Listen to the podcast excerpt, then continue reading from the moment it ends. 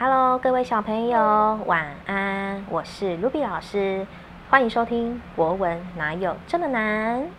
芬妮妈说故事的频道啦。好，那今天芬妮妈要跟各位带来哪一则故事呢？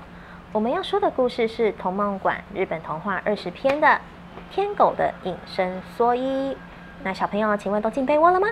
等一下有一个怪兽，应该是蛮可怕的啦。好，你不要剧透哦。好，那我们小朋友如果都进被窝的话呢，露比老师要开始说故事喽。我们准备开始喽。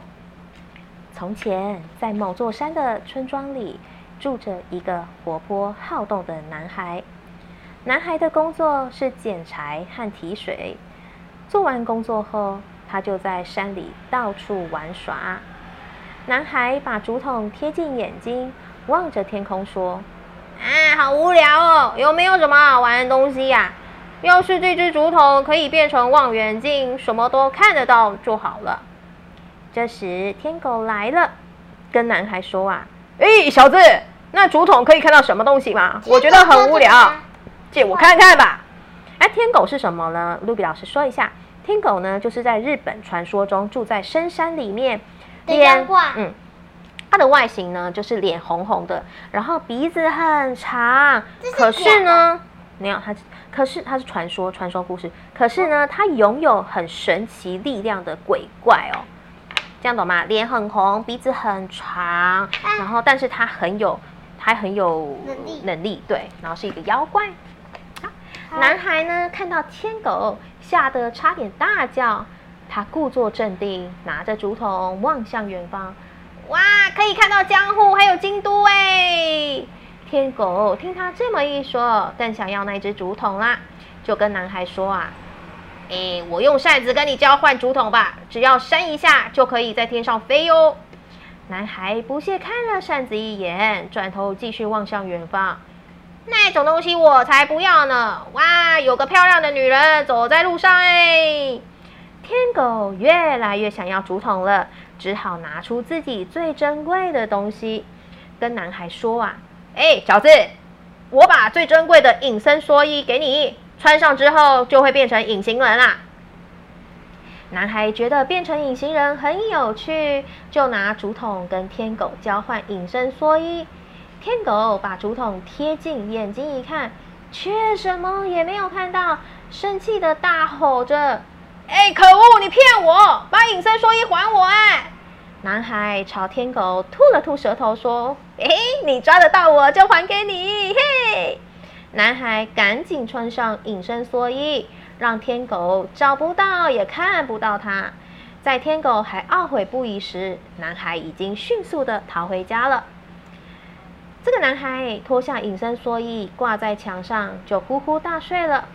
母亲看到挂着的隐身蓑衣啊，摇了摇头说：“啊，哎呀，又捡这么脏的东西，拿来当火种吧。什么叫做火种？不知道，这些种子吗？嘿，火种就是为了要把火移到柴里面呢。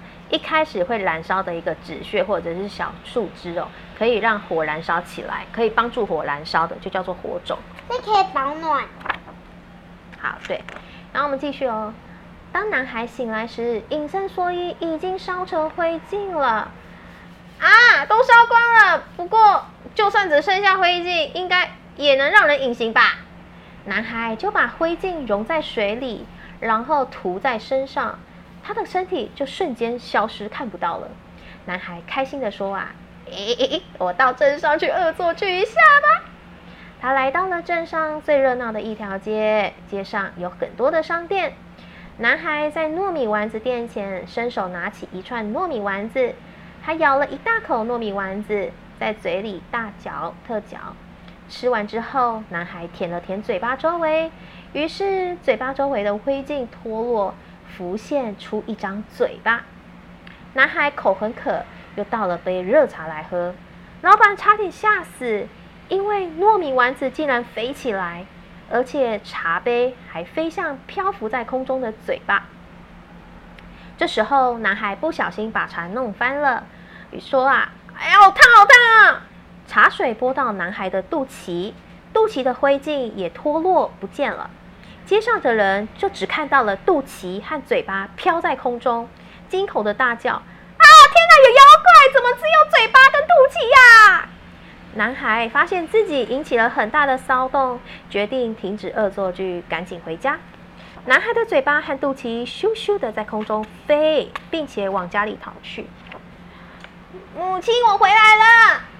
男孩的母亲看到浮在半空中的嘴巴和肚脐，吓了一大跳，忍不住将提在手上的水桶朝男孩泼去，水全泼到了男孩身上，灰烬也被冲光了，才让活泼好动的男孩出现了。